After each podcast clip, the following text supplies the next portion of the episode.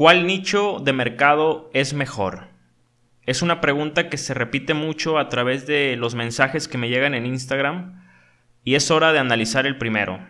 Ventajas y desventajas de operar propiedades de interés social. Bienvenidos y bienvenidas a Sin Capital Podcast, episodio número 4. ¿Qué necesitas para adentrarte en el negocio inmobiliario? Primero, desarrollar un plan de negocio. Segundo, preparar las herramientas. Tercero, construir una marca personal. Cuarto, difundir la palabra. Quinto, y sobre todo, tener un buen mentor. Alonso Arteaga comparte sus experiencias solo aquí. Sin Capital Podcast. Sigue conectado. Hablemos del interés social. Y este es un nicho al que yo personalmente le tengo mucho cariño porque fue con el que yo inicié. Fue con el que realmente empecé aquí a capitalizarme fuerte en, los bienes raíces. Vamos a aclarar esta cuestión de los nichos porque sé que hay personas que a lo mejor todavía no, no lo tienen bien aterrizado el concepto. Los inmuebles tienen gamas y en este caso basándonos en el interés social, digamos que son las propiedades de bajo costo. Luego tenemos el interés medio, que es el residencial, y tenemos el residencial plus, eh, que son las propiedades obviamente ya más, más elevadas del mercado. Eh, hablando específicamente del interés social, vamos a darles tres beneficios y tres desventajas de operar propiedades de este tipo. Yo considero que es el mercado que más domino, el que más investigado, al que más le hemos metido sistemas, el que ya tenemos eh, automatizado eh, y vamos a explicar cada uno de sus beneficios. Eh, todas las propiedades en todos los nichos tienen un valor promedio.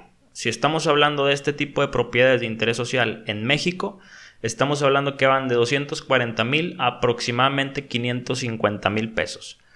Traducido a dólares, una propiedad de interés social vale aproximadamente 10 mil entre 21 mil dólares máximo, ¿no? Que son datos actualizados que yo vi hasta hace aproximadamente seis meses. Entonces, eh, ya teniendo claro esto, vamos a hablar de los beneficios que tienen este tipo de propiedades. La primera ventaja que yo veo en, en operar este tipo de mercado es que, bueno, vamos a hablar de México específicamente. En México existe algo que se llama el Infonavit, que es el instituto de gobierno que provee créditos hipotecarios a los trabajadores. ¿Y por qué les menciono esto? Porque el 70% de las operaciones de créditos hipotecarios en mi país pasan a través de Infonavit. ¿Qué quiere decir? Que es un mercado que se mueve muy rápido y esa es la primera ventaja que tenemos. Al hablar del 70% de las operaciones, un gran porcentaje de esas operaciones van dirigidas al interés social, a este nicho, porque la mayoría de las personas en México no es de alto poder adquisitivo. Entonces tenemos el beneficio de que en este mercado constantemente se está comprando y constantemente se está vendiendo. Un promedio de venta de una casa de interés social va aproximadamente de 1 a máximo 3 meses. Cuando mucho 4, pero se me hace ya demasiado. Entonces, el primer beneficio, claro, es un mercado muy, pero muy rápido. Luego tenemos el segundo beneficio que a mí personalmente es el que me capitalizó y es el que yo creo que es el punto medular de este, de este nicho. Todas las colonias populares, no importa si estás en Colombia, si estás en Ecuador, si me estás escuchando en Chile, eh, en México, todas las colonias populares tienen un suceso que es repetitivo y es que vas a encontrar casas vandalizadas. ¿Qué es una casa vandalizada? Una casa vandalizada es aquella a la que le roban todos los servicios básicos, es decir, le roban el cableado, le roban la tubería, la taza, la tarja, eh, las ventanas, la herrería, las puertas, es decir, dejan prácticamente la casa en el puro cascarón.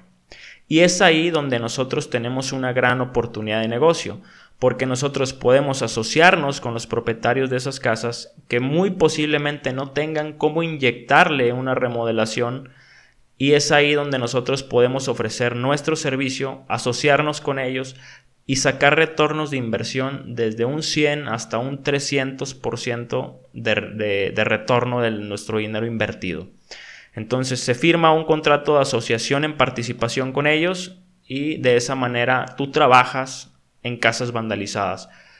Puedes captar en un volumen grande y a mi forma de ver el, el interés social, este es realmente lo que te ofrece lo más atractivo que puedes tener en este nicho.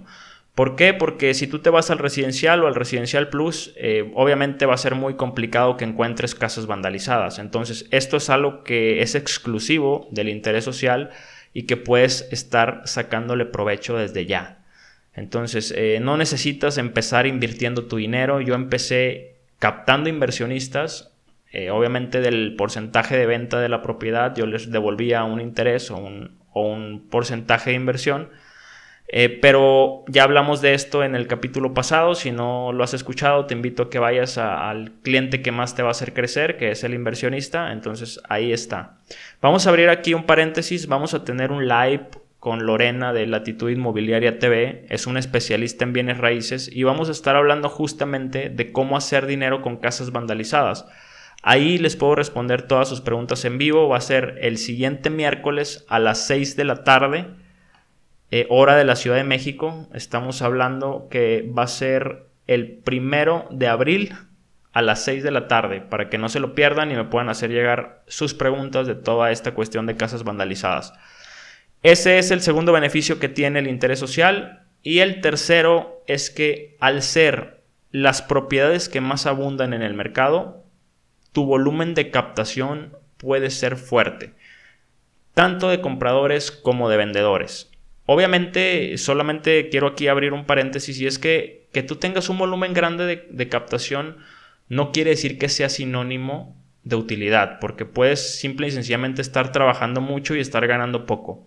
Por eso yo hacía énfasis en las propiedades vandalizadas, porque ya brincando a las desventajas, que ahorita vamos a hablar de eso, a mí personalmente no se me hace tan atractivo operar el mercado del interés social bajo un esquema de comisión tradicional. Y ya vamos a decir el por qué. Luego ya vamos a brincar a las desventajas. Y la primera desventaja que yo te voy a dar en, este nicho de mercado no va enfocada en, los, en, los, en las propiedades ni en el modelo de negocio.